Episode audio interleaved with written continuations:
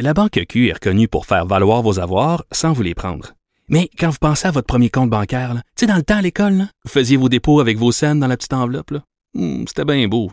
Mais avec le temps, à ce compte-là vous a coûté des milliers de dollars en frais, puis vous ne faites pas une scène d'intérêt. Avec la Banque Q, vous obtenez des intérêts élevés et aucun frais sur vos services bancaires courants. Autrement dit, ça fait pas mal plus de scènes dans votre enveloppe, ça. Banque Q. Faites valoir vos avoirs.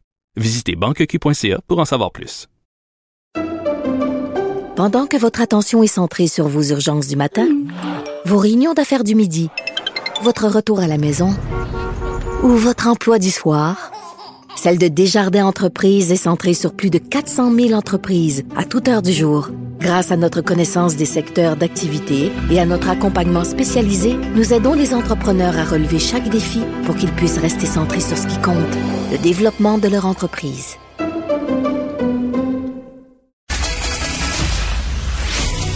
Savoir et comprendre l'actualité.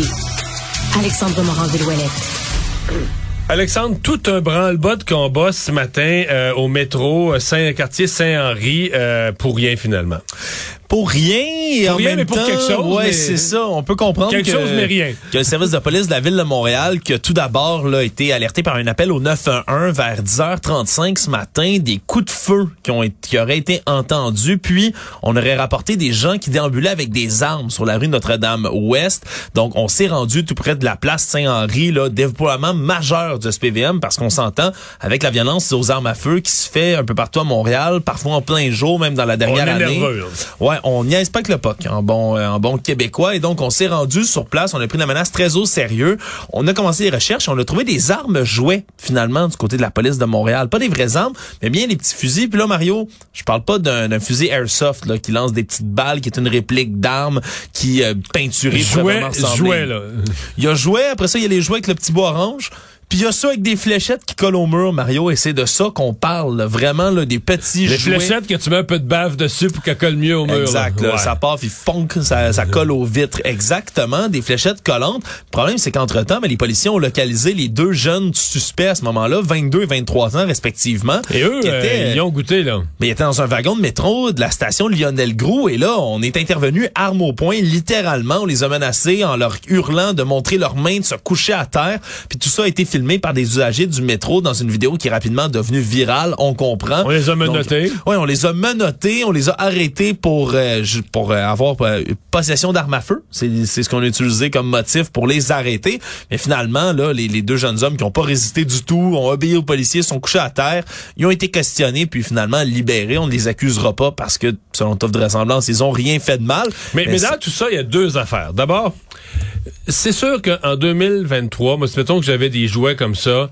je, je, je me promènerais dans le métro d'une façon prudente. Tu sais que si quelqu'un voit une pointe d'arme, en tout cas, on est dans une période de tellement de nervosité, une pointe ou un semblant de pièce qui peut ressembler à une gâchette, une crosse d'arme, n'importe quoi. Ben oui. Tu peux créer une nervosité.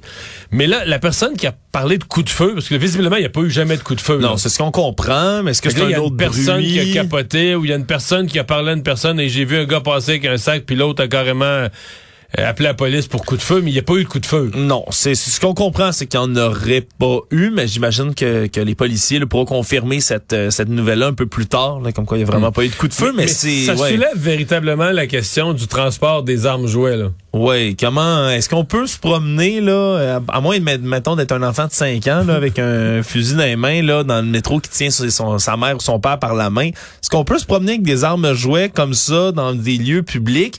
Ça va Dans une période de, de- de- nervosité générale, c'est question de sécurité. Et là. on peut comprendre les policiers non seulement mais de pas de pas euh, rigoler avec ça, mais surtout si vous avez une arme jouet, vous avez quelque chose qui s'apparente à une arme, puis vous êtes dans une interaction avec un policier, il hésitera pas longtemps si l'arme est braquée sur lui. Là, on a vu hier une vidéo de policiers qui se faisait tirer dessus avec un Uzi, là, une arme automatique, là, dans une interaction avec un avec quelqu'un qui semblait en détresse mentale.